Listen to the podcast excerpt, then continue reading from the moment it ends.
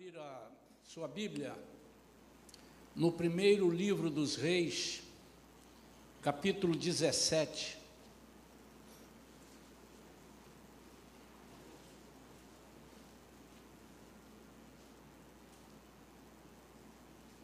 Primeiro livro dos Reis, capítulo 17.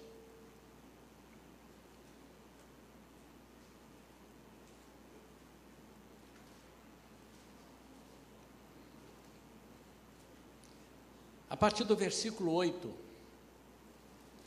diz assim: Então a palavra do Senhor lhe foi dirigida nestes termos: Apronta-te e vai viver em Sarepta, cidade que pertence ao território de Sidom.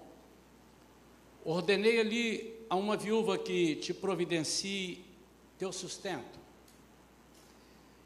Ele partiu em direção a Sarepta e quando chegou à entrada da cidade, estava ali uma viúva apanhando lenha. Ele a chamou e lhe solicitou: Traz-me, por favor, uma vasilha com um pouco de água para que possa saciar minha sede. Quando ela estava se retirando para buscar água, ele a chamou uma vez mais e lhe pediu: Por favor, traze-me também um pedaço de pão. No entanto, ela replicou: Tão certo como vive Yahvé, Senhor teu Deus, juro por seu nome, que não tenho um bolo sequer, senão tão somente um punhado de farinha numa vasilha e um pouco de azeite na botija. Estou, portanto, apanhando uns dois gravetos para levar para casa a fim de poder preparar uma refeição para mim e para meu filho, para que comamos e depois morramos. Elias, porém, lhe assegurou: Não temas, vai, faz como disseste, mas primeiro faz para mim um bolo pequeno e traz aqui. Depois o farás para ti e para teu filho. Porquanto, assim diz o Senhor, Deus de Israel: a farinha da vasilha não se esgotará, e o azeite da botija jamais faltará, até o dia em que Yahvé fizer chover sobre a terra. Imediatamente ela foi e fez tudo segundo a palavra que Elias lhe comunicara. Assim ele, ela e sua família comeram fartamente durante muitos dias. A farinha da vasilha não se acabou. E jamais faltou azeite puro na botija. Tudo em conformidade à palavra de Iavé que ele transmitira por meio de Elias. Amém? Vamos falar com Deus. Pai, em nome de Jesus, Senhor, queremos ouvir somente a tua voz agora. Fala conosco, Senhor. Fala o nosso coração, fala a nossa alma. Que nós possamos, Senhor, entender e aplicar em nossa vida. A aplicação dessa palavra depende muito de fé, Senhor. Então eu peço, acrescente a nossa fé, em nome de Jesus. Amém. Eu queria, com essa palavra de hoje, trazer para a nossa meditação o funcionamento das provisões de Deus. Essa aqui é uma figura exata das providências de Deus para as nossas vidas. O nome Elias significa Iavé é o meu Deus. E quando você lê esse texto, quando você acompanha essa história, e ela, isso aqui é é o meio de uma história, ainda tem um final depois disso que nós vamos comentar, tem o início disso tudo, que começa numa profecia que Elias dá para Acabe, dizendo: Não vai chover, só vai chover quando eu disser que vai chover, que o Senhor me disser e eu disser. E ele precisa, depois de fugir, porque a mulher de Acabe o procura para matá-lo. E ele então passa a viver sob, literalmente, sob a dependência de Deus. A primeira coisa que me salta aqui aos olhos nessa mensagem é que em dados momentos Deus nos convoca para abençoar alguém, não tendo nós nada. Eu não sei se você já passou por uma situação assim, eu já. Depois que você passa, você sente e ri. Mas quando o Senhor fala contigo, você fala: será que eu ouvi isso? É alguma coisa que o Senhor está falando muito inoportuno.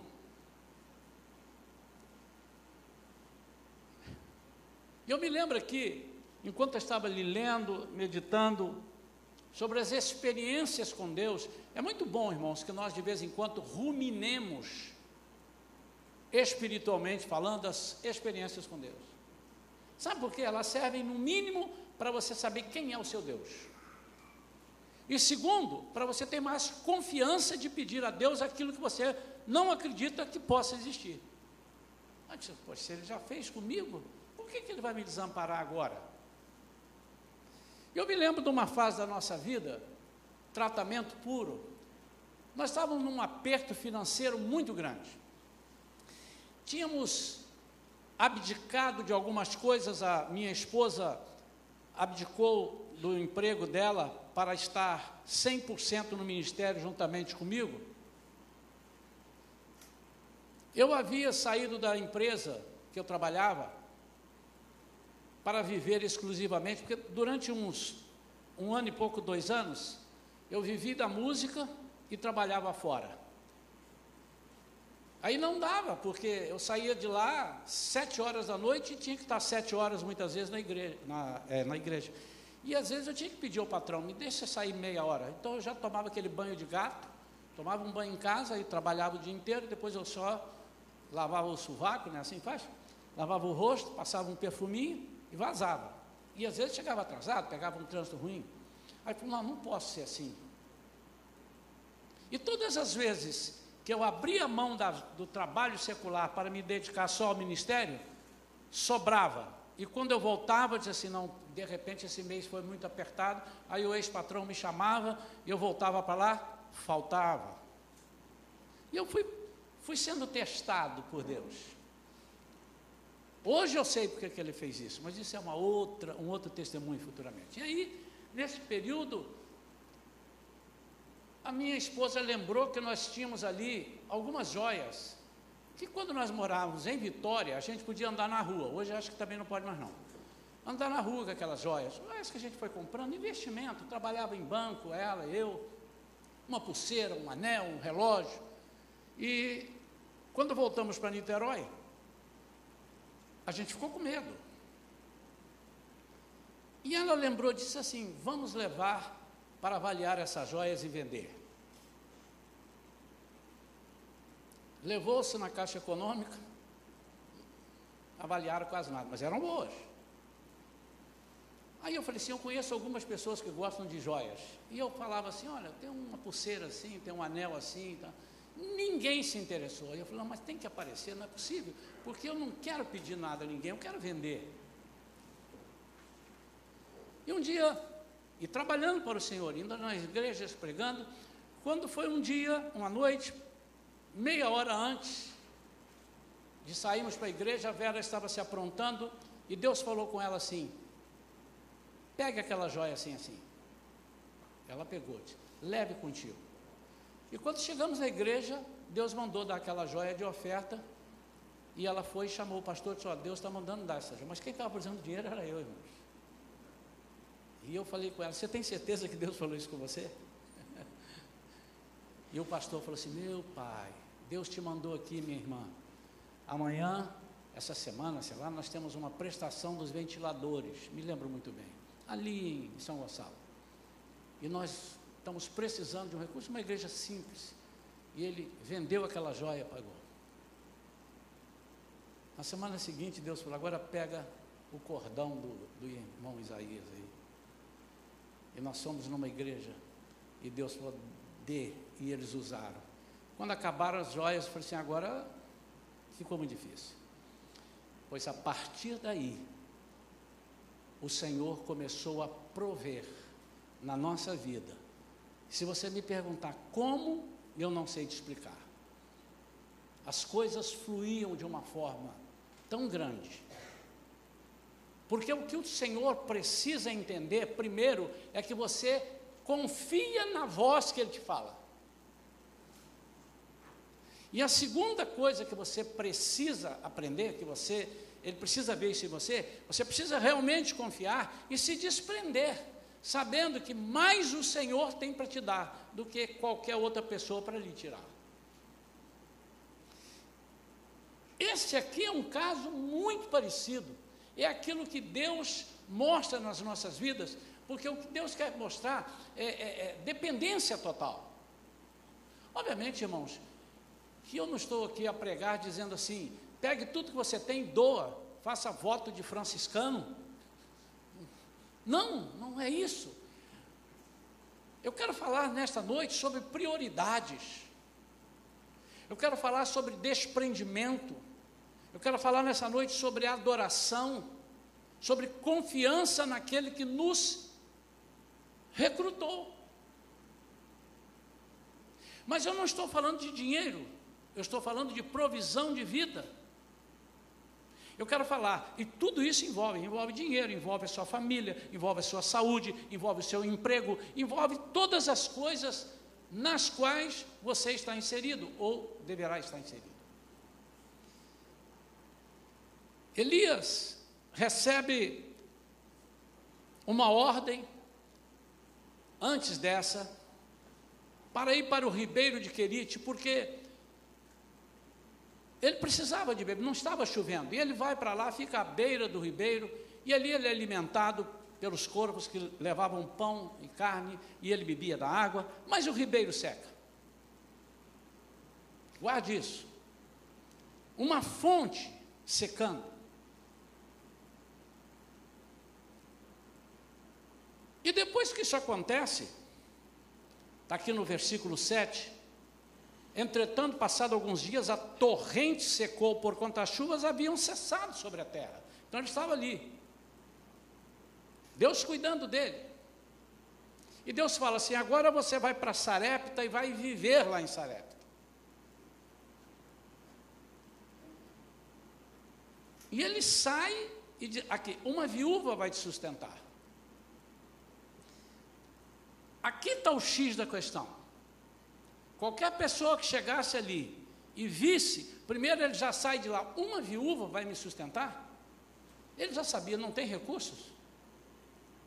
A história das viúvas era diferente, talvez. Ou tem uma viúva, Ih, ela é viúva de um milionário, o cara morreu, deixou 3 bilhões de dólares para ela. Não, não. As viúvas ali, normalmente, elas viviam na conta do chá, e muitas passavam necessidades, muitas precisavam de um milagre para sobreviver, e ele já sabia, essa é a história. Quando ele chega e vê a viúva pegando os gravetos e fala para ela alguma coisa, ela dá a ficha, se não, não tenho nada, eu vou morrer daqui a pouco.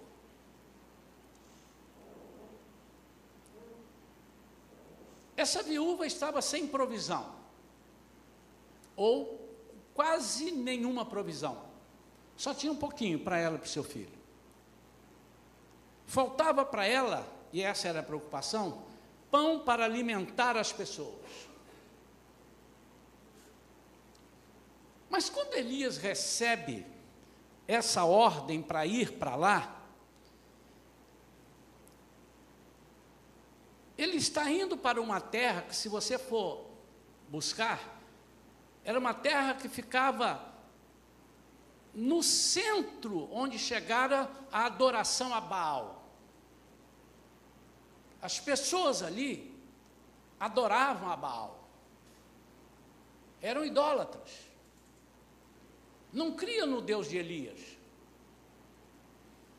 Note que quando Elias, quando ela está dizendo, no versículo 12, diz assim: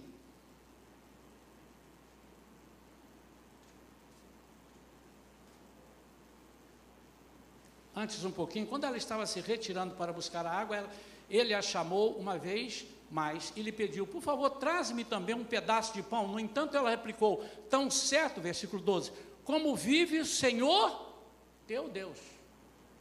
Ela não disse o Senhor meu Deus. Ela disse: Como vive o Senhor teu Deus. Ela sabia. O nome de Elias já estava rodando por ali. Com certeza os noticiários, as televisões, os jornais já tinham noticiado que um profeta bravo tinha profetizado que não choveria.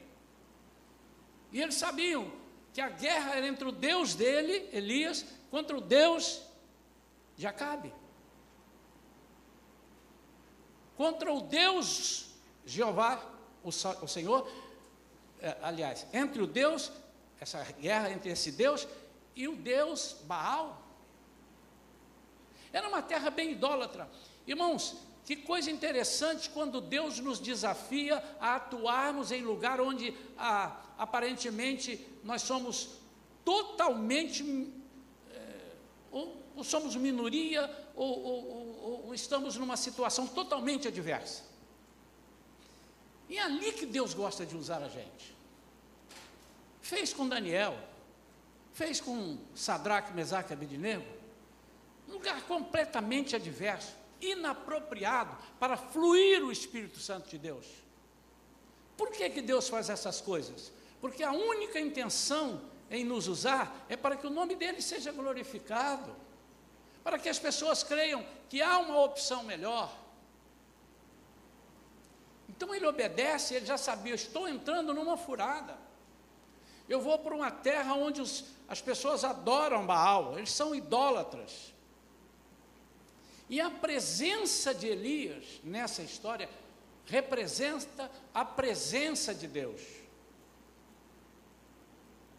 Então, quando você vê Deus, Elias falando com aquela viúva, é como se Deus estivesse falando com ela e Deus está falando com você, como se através dessa mensagem você pegasse isso e dissesse: Deus está falando comigo.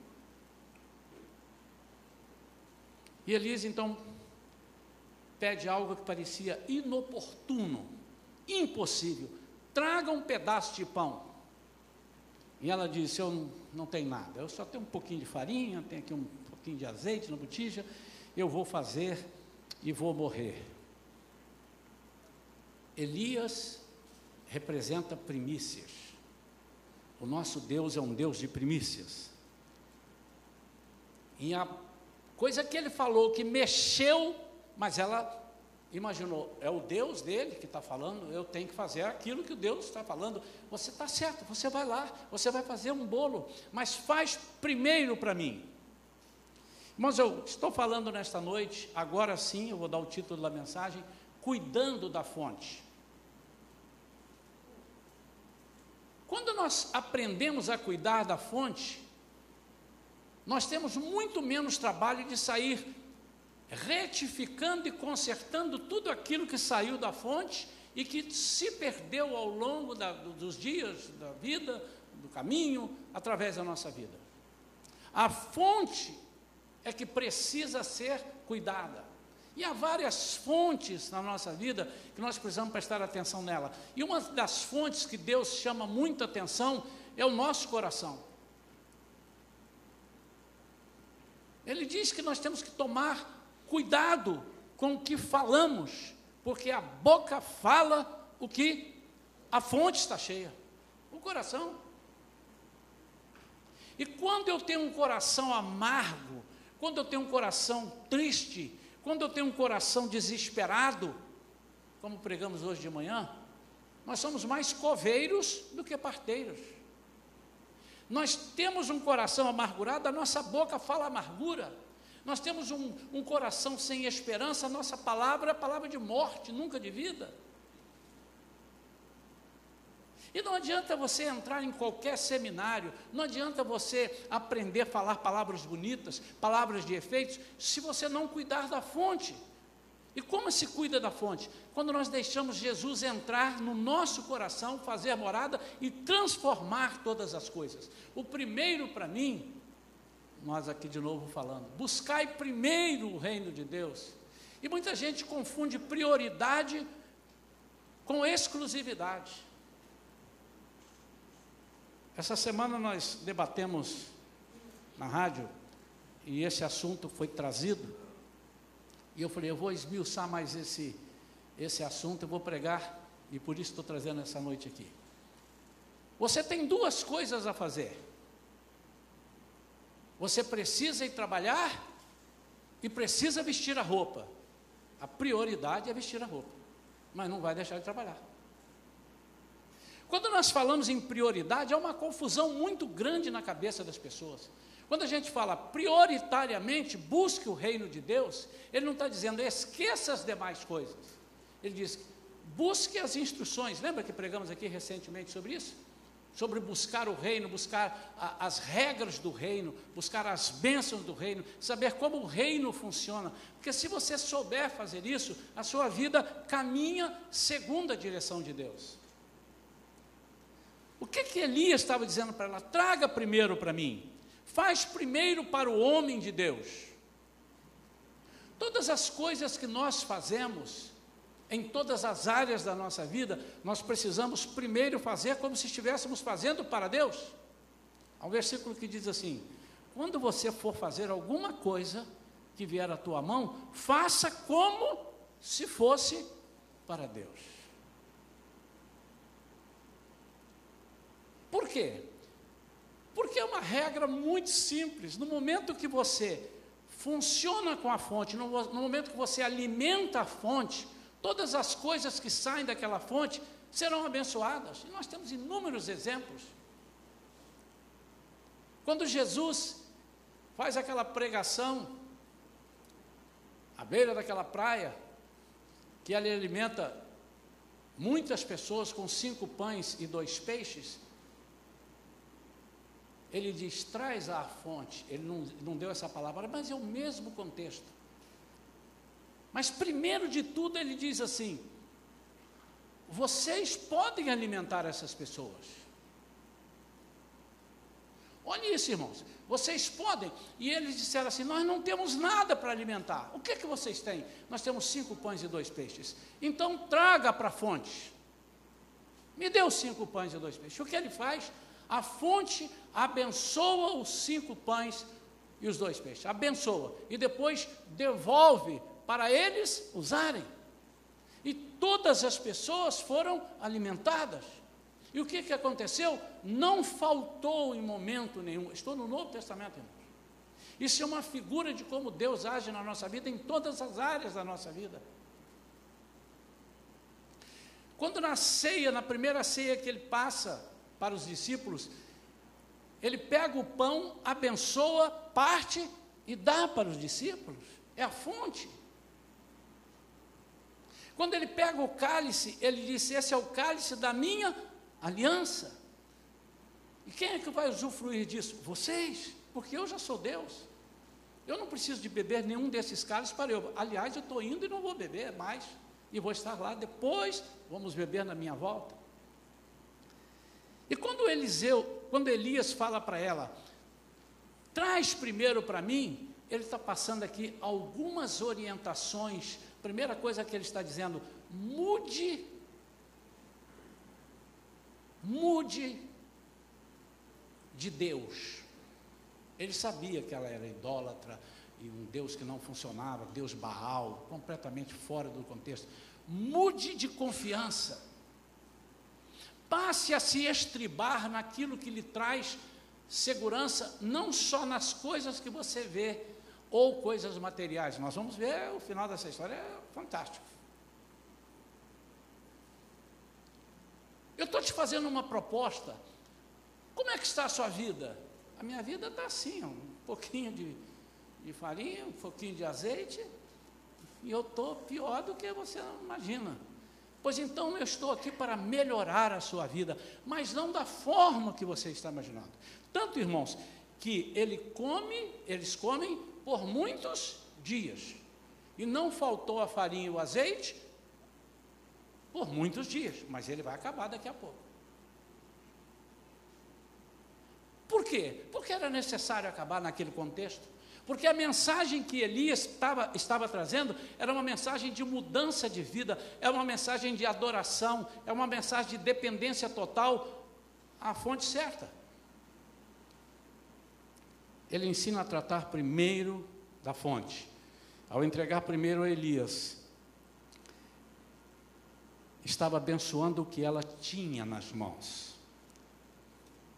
Agora que interessante, entrega a Deus aquilo que é natural. Sabe o que você vai receber? Você vai receber o sobrenatural. O que é, que é o natural? As suas palavras são naturais. Senhor, eu estou dedicando meu dia, primícias do dia, eu não sei quantos têm é, é, esse, esse hábito de fazer isso. Eu me habituei, irmãos, tem que ter treinamento, tem que ter treinamento, se não treinar a gente não consegue. Eu me habituei ainda deitado antes de levantar, a primeira pessoa com quem eu converso é com Deus, primícia da minha conversa. E eu falo, Senhor, não precisa ser uma oração longa, dou bom dia para Ele. Senhor, bom dia. Bom dia, Senhor. Senhor, o Senhor sabe como será o meu dia, eu não sei. Mas eu estou te pedindo, me abençoa, me livra, me dá força. Se eu converso com Ele. Agora eu me levanto da cama. Quando nós chegamos para trabalhar, nós devemos dedicar nosso trabalho. Estou falando de dedicação de tempo, estou de, falando de dedicação de vida, dedicação de família.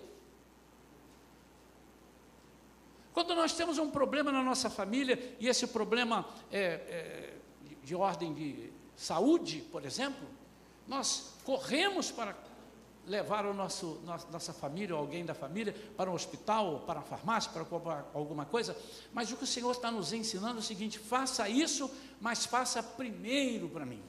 Note que ele não disse assim, não precisa, irmãos, eu sou inculcado com alguns milagres de Jesus, alguns milagres de Deus. Ele não diz assim, não precisa fazer nada, fecha o olho e dá três pulinhos, pronto. Pode olhar na panela, tem 30 quilos de farinha e 300 litros de azeite. Não. A mesma coisa Jesus fez com Pedro. Não pescamos, batemos rede a noite toda, a madrugada toda, pescamos nada. Que Jesus é esse que não pode dar um sopro e encher de peixe ali? Ou então diz, qual é o seu problema? Está preocupado com o quê? Estou preocupado porque eu ia vender esses peixes, tinha um monte de coisa para pagar. Vai lá na conta bancária e olha se no dinheiro não está lá. Eu já soprei aqui já tem dinheiro. Por que, que Deus faz essas coisas? Porque Ele gosta da nossa parceria. Por que, que Ele pega os cinco pães, abençoa, tudo é o mesmo contexto, irmão, preste atenção nisso. Nós precisamos que decorar isso, precisamos bater isso. Ele, ele pega os cinco pães, os dois, os dois peixes, abençoa e devolve cinco pães e dois peixes. Já preguei isso aqui várias vezes, já falei sobre isso. Ele não devolve cinco mil pães e dois mil peixes, cinco pães e dois peixes. Mas ele poderia muito bem dizer assim: quem está com fome aí, levanta a mão, todo mundo, eu. Ele disse assim: sai fome. E foi embora. Ou então disse assim: fecha o olho, fecha. Abra a mão. Olha na mão. Pronto, os pães estão ali. Mas por quê? Porque ele precisa, não é que ele necessita, ele carece, ele precisa de trabalhar com a nossa parceria, para que nós creiamos no Deus que nós servimos. Ele não precisa de mais nada para mostrar que ele é Deus, mas nós precisamos. E na medida que os discípulos iam distribuindo, os pães iam aumentando, multiplicando.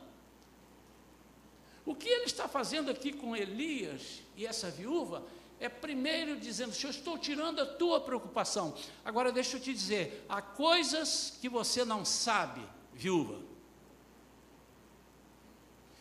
Há coisas piores por vir que você não sabe. Ele só não disse, mas ele certamente pensou, e ali ele ficou. Então nós vamos continuar para passar para o final da mensagem.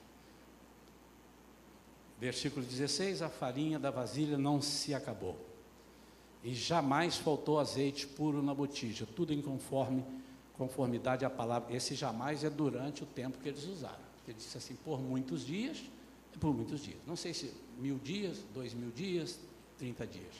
Agora o versículo 17. A farinha, passados estes acontecimentos, o filho dessa mulher viúva, dona da casa, adoeceu gravemente, gravemente e morreu. A impressão que dá é que ela estava profetizando, né? Eu vou comer e vou morrer. Meu, nós vamos morrer, eu e o filho. O filho morreu, adoeceu. Passados estes acontecimentos, que acontecimentos? Passados estes milagres, satisfeitas as necessidades materiais, tiradas as preocupações, o filho adoece e morre. Então ela reclamou a Elias: Que foi que eu te fiz de mal ao homem de Deus? Vieste para condenar-me pelo meu pecado e matar o meu filho? O que, é que ela está dizendo? Você sabe que eu sou idólatra. Você sabe que eu sirvo a Baal. Você veio aqui me enganar. Você veio me condenar. Era melhor você não ter vindo. Você veio agora matar o meu filho. Irmãos, quando nós assumimos Jesus, quando nós aceitamos os milagres de Jesus na nossa vida, o inferno se move contra a gente, não todas as vezes, mas essa é a função dele, ele morre de inveja, ele vem e ele começa a colocar palavras na nossa, na nossa cabeça e dizendo: não vai dar certo, vai furar, não vai acontecer, eu já vi esse filme antes. Ele pode ter visto. E ela ficou desesperada, e continuemos. Ao que Elias lhe rogou: dá-me seu filho. Ele está ensinando para ela agora. Se você não me desse o seu pão, você não ia ter condição agora de me dar o seu filho. Me dá o seu filho. Ela que tinha sido obediente, sim, faz o bolo, mas traz primeiro para mim. Ele está ensinando. Eu sou a fonte dos recursos que você precisa. Nesse momento, quando ele está dizendo eu sou a fonte, ele não está dizendo eu sou Deus, mas o nome já diz, a tradução de Elias no hebraico quer dizer o Senhor é Deus. Ele estava ali representando a figura de Deus. É como se Deus estivesse falando com aquela mulher. Dá-me teu filho. Tomando-o gentilmente dos braços dela, levou-o ao quarto de cima, onde estava hospedado, e colocou-o sobre seu leito. Em seguida clamou ao Senhor, dizendo: Ó oh, Yahvé, meu Deus, até esta generosa viúva que me hospedou, tu queres afligir, fazendo o seu filho morrer? Que aí, até aí ele disse: Eu não sei o que está acontecendo. Há um episódio do sucessor de Elias, muito parecido com isso, os irmãos precisam entender isso aqui. Há coisas, olha, isso é sério, irmãos. Há coisas que Deus faz na sua vida e te usa tão grandemente e há momentos que ele te encobre coisas e não quer te falar. O sucessor de Elias, quem era? Eliseu. Ele ora para uma mulher, a Sunamita, não é o nome dela, é a mulher de Sunem, descendente de Sunem, Sunamita. Ela tem um filho que ela não acreditava que teria. O filho morre. Ela pega esse filho e vai levar lá para Eliseu.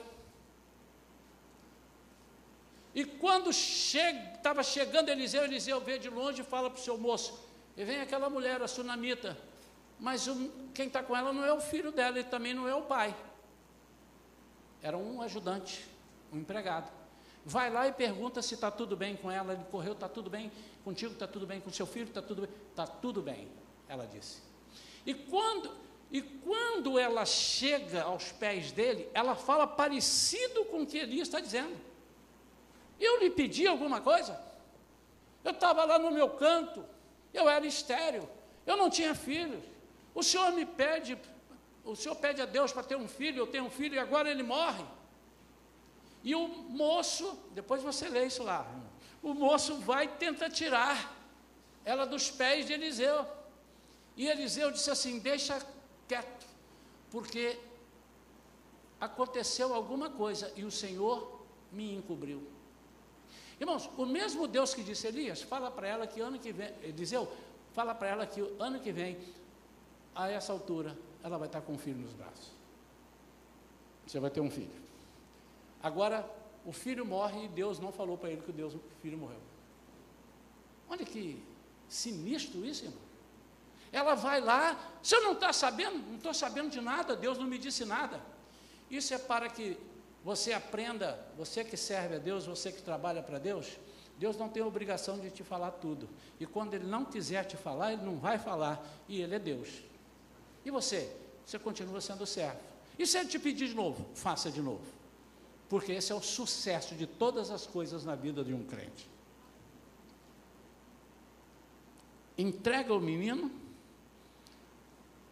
e o versículo 22, 21, ele se deita sobre o menino três vezes e suplicou ao Senhor: Olha, vé, meu Deus, faze voltar à vida este menino.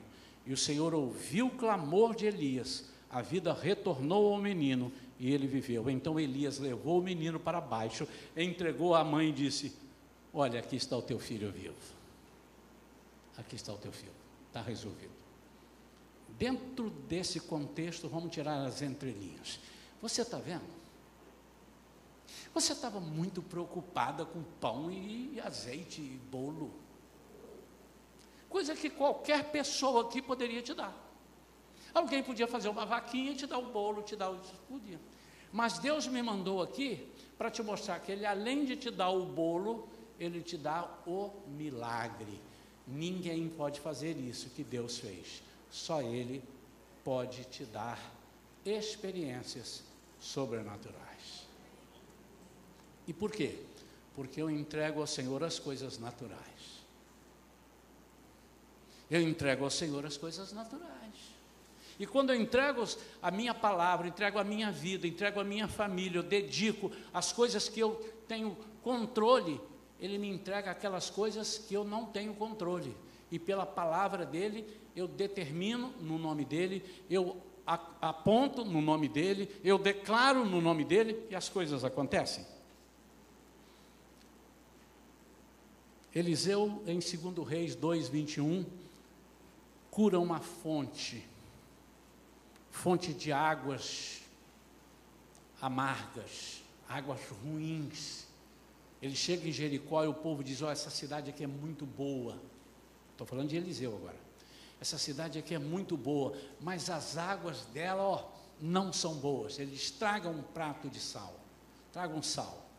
E ele vai lá na fonte ele não saiu durante o ribeiro. Onde aqui? Vamos, onde que começa aqui? Vamos jogando sal daqui. Traga lá uns 300 quilos de sal, porque nós vamos jogar. Amados, muitas vezes nós não recebemos a vitória nas nossas vidas, porque nós não vamos na fonte. A fonte do problema. Onde tudo começou. Quando Jesus fala através de João lá em Apocalipse, com a igreja de, de Éfeso, ele disse assim: examinem, pensem, raciocinem, onde foi que vocês caíram? Onde foi que vocês mudaram? E volte ao primeiro amor. Isso chama-se fonte. Muitas vezes nós não estamos recebendo a solução para os nossos clamores, porque nós não estamos cuidando da fonte.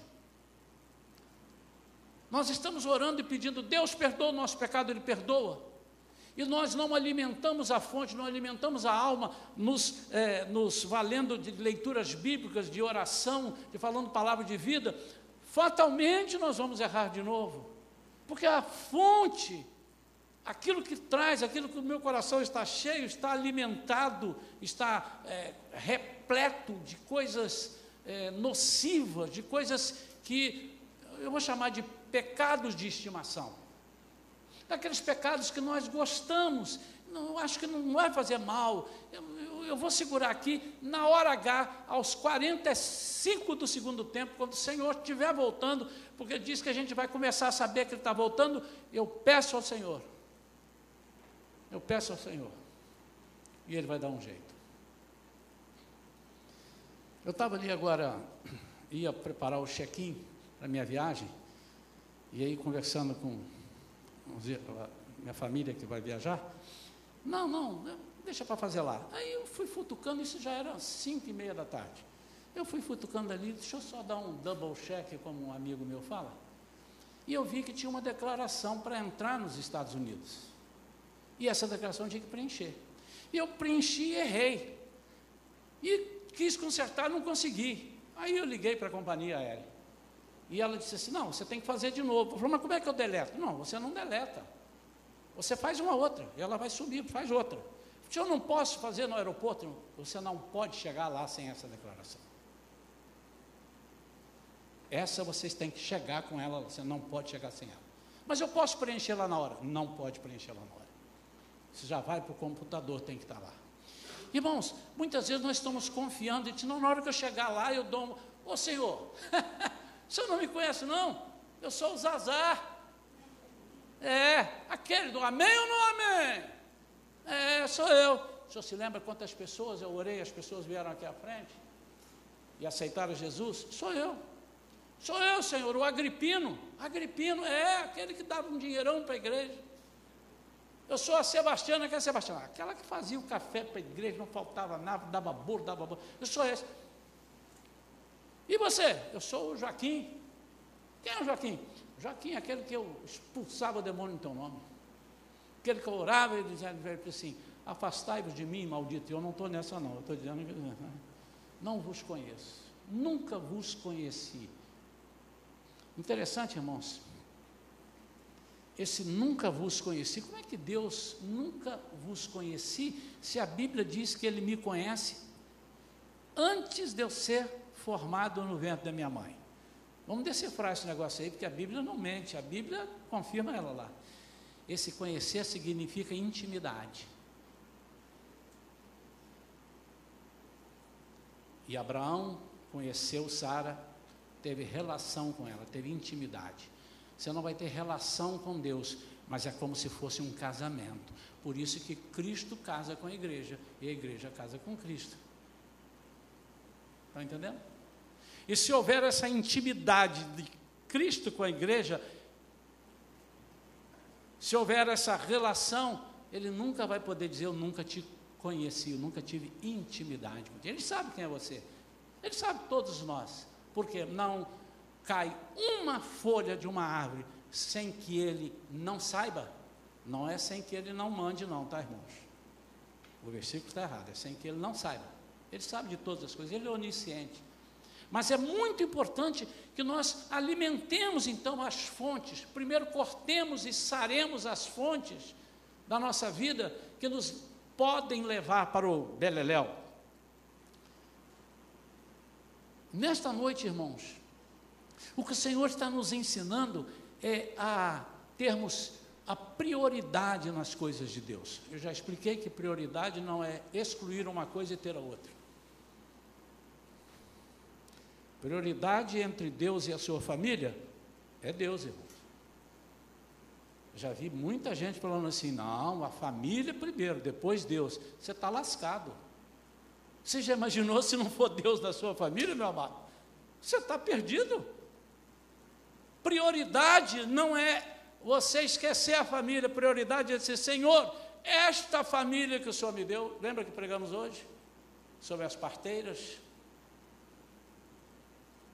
Por que ela foi abençoada? Por que ela viu e não matava as parteiras Cifra e Puá? Não matava a, a, os filhos das hebreias lá no Egito. Por quê? Porque ela entendeu o plano de Deus que era para povoar, para aumentar aquele povo. Ela foi parceira do povo, ela teve unidade com o povo. E por isso Deus a abençoou, as abençoou grandemente. Então, quando você entende isso, diz assim: a minha família precisa de proteção. Não estou dizendo assim, eu, eu, eu, eu vou fazer um almoço com a minha família, eu vou à igreja. Isso aí é muito simples, irmão. Isso aí é muito, isso é muito raso. Eu me recuso a falar sobre isso. Isso é muito, não estou dizendo disso. Eu estou dizendo você abandonar a proteção de Deus e se agarrar à família como se você pudesse resolver o problema da sua família. Eu estou dizendo, é você abandonar a, a fonte de Deus e se agarrar e meter a cara no trabalho nos estudos, sem que Deus ponha a mão naquilo que você está fazendo. Você não está cuidando da fonte. Essa é a fonte que te alimenta. Mas muitas fontes estão estragadas na nossa vida e nós precisamos de colocar o sal nela. E aí é que Deus te desafia agora. Primeiro, você precisa saber onde está a fonte danificada. Volta lá atrás. Não é fazer reversão, não.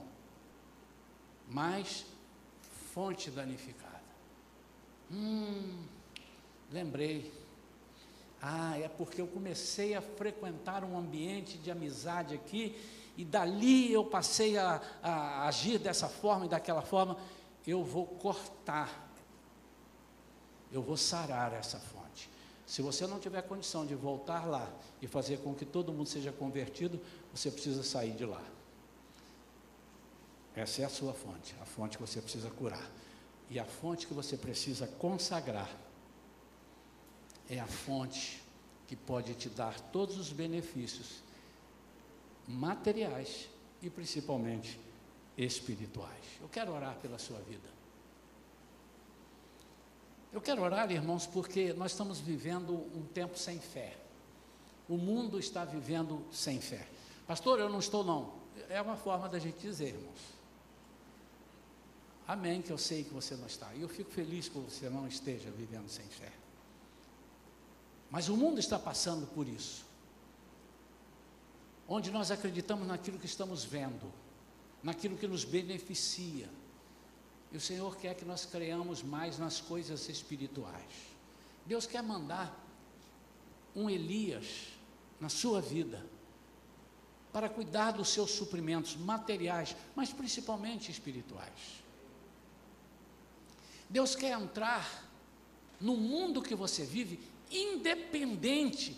E Deus não quer te acusar. Note que ela se acusa e diz assim: o Senhor me mandou aqui, Deus quis me castigar por quem eu sou? Não, Deus já tinha alimentado. Deus já tinha feito um milagre, ela viu a farinha, ela viu o azeite. Esse é Deus que eu creio. E Deus pode, embora você não tenha o direito, não, é, não mereça, já também expliquei a, a diferença de merecer e ter direito. Merecer, nenhum de nós merece. Por mérito, não, é por graça. Agora você tem direito por causa da graça.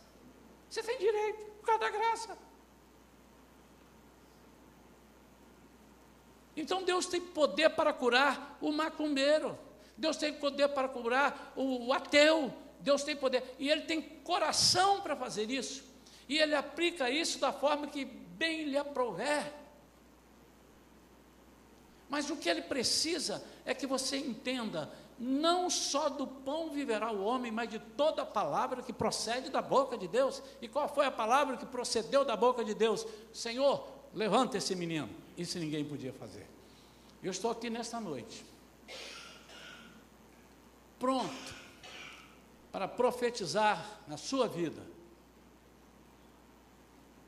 riquezas vindas, das, vindas da fonte sobrenatural de Deus. Nós vamos começar amanhã o nosso jejum semanal, que vai terminar domingo que vem. Ao final, a pastora Vera vai dar a orientação final aqui, que já passou de manhã, vai falar de novo. Irmãos, o meu desejo é que você se agarre com Deus. Não faça um jejum de comida, faça um jejum de comida e de coisas materiais. Abstenha-se naquele momento. E como é que você faz? Enquanto você não está com as coisas materiais, agarra-se nas coisas espirituais. Ore, fale com Deus. Você vai sentir uma sintonia tão fina com Deus. É isso que eu quero te oferecer nesta noite, uma sintonia fina. Onde você vai falar e a impressão que Deus está aqui ao seu lado, você está falando no ouvido dele. E quando ele responder, a impressão é que ele usou uma palavra tão clara que não há dúvida nenhuma na sua vida. Eu quero orar, porque há certamente pessoas, ainda que haja uma, a pregação existiu por isso, uma pessoa sequer, que possa estar vivendo momentos de crise ou momentos de é, dúvidas. Eu não sei, será? Deus faz, Deus pode. Por que, que Deus não fez? Por que, que eu estou assim? Por que, que eu estou é, passando por essa situação? Talvez porque você não esteja priorizando a fonte. Traga primeiro para mim. Consagre a mim. E todo o resto eu vou cuidar. Note que Jesus pede os pães e devolve.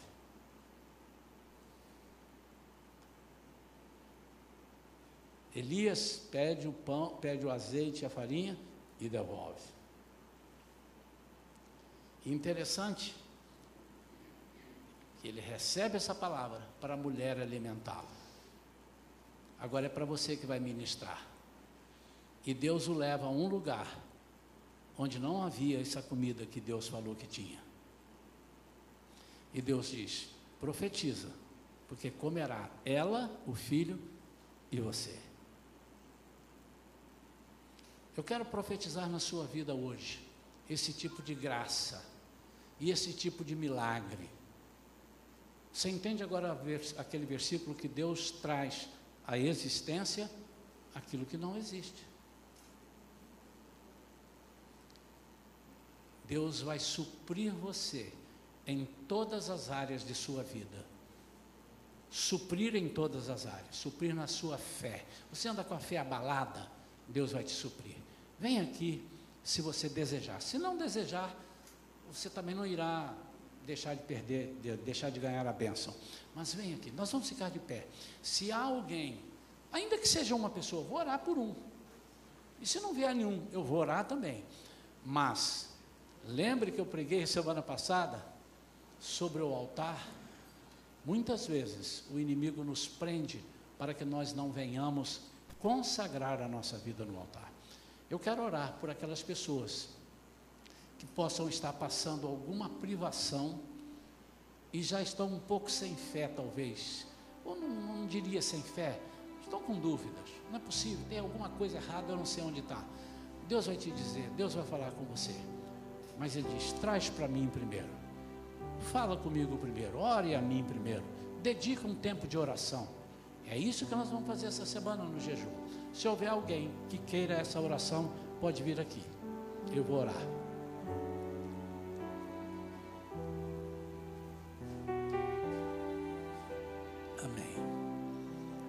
Vir, podem vir. Podem vir.